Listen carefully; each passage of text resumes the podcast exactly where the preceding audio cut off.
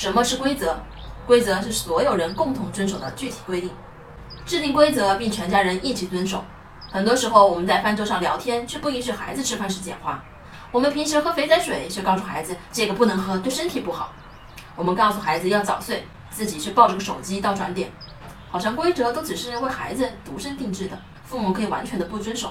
可是父母的言传身教才是最好的规则。当父母自己都没办法遵守规则的时候，我们就不要奢望孩子也能遵守。毕竟孩子就是另一个你。只有当孩子内化规则、尊重规则，孩子才能真正的遵守规则。三，如果以上条件都做不到，就不能单独要求孩子需要遵守。我是不完美柚子妈妈，关注我，为你分享最有深度的育儿知识。